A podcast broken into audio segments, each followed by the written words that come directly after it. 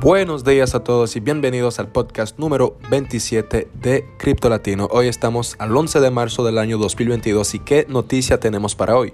Bueno, tenemos una empresa, más bien un gigante en el sector de las transacciones internacionales de pago, llamado Stripe, que es simplemente un competidor directo de PayPal.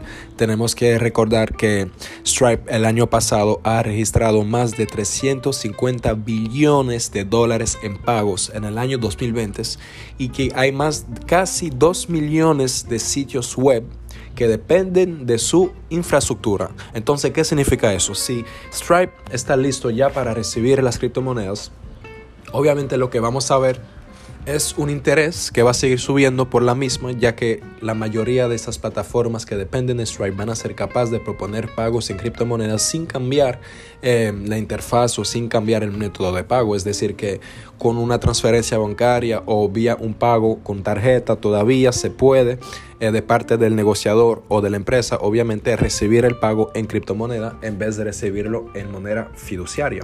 Y tenemos que también recordar que Stripe ya estaba aceptando el Bitcoin en los años 2014, sin embargo, en los años 2018 tuvo que liberarse de las criptomonedas porque entendía que había demasiada volatilidad, incluso también por la lentitud de las transacciones. Porque es cierto que Bitcoin, aunque puedes enviarlo de para para cualquier parte del mundo, puede tomar 10 minutos como puede tomar horas. Lo más que podría tomar, en lo peor de los casos, son quizás dos días, pero recordamos que eso es un plazo normal, regular, eh, de cualquier transferencia bancaria de una a otra, así que no estamos mal al nivel de tiempo. Sin embargo, como Stripe se quiere especializar en los pagos rápidos, en la facilidad de recibir un pago para cualquier empresa, que ya tiene su tienda, que está listo para cobrar, pues Stripe entiende que las criptomonedas en aquel tiempo no era la mejor opción. Pues ahora lo que estamos viendo es un giro de opinión y más bien ya un interés bien eh, asumido en el sentido que no solamente se están ya lanzando, pero también quieren hacer crecer la empresa alrededor de eso y por lo tanto se han asociado con plataformas eh, como FTX, que es un gigante también de las plataformas de intercambio, es muy probable que FTX llegue un día al nivel de transacciones y de usuarios que Binance.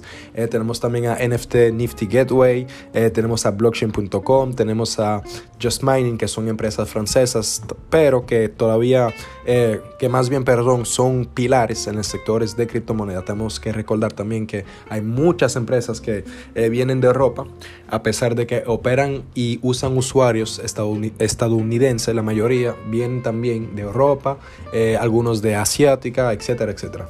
Bien, eso era una paréntesis, pero volviendo al tema principal, eso es una noticia súper importante, damas y señores, porque eso simplemente demuestra de nuevo por qué no hay que confundir precio con valor.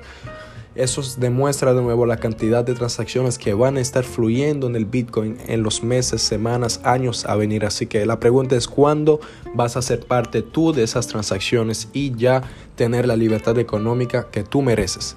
Así que es todo para hoy. Tenemos un Bitcoin que simplemente está, perdón, simplemente está eh, eh, moviéndose en un rango eh, más bien entre los 44 mil dólares y los 38 o 37 mil.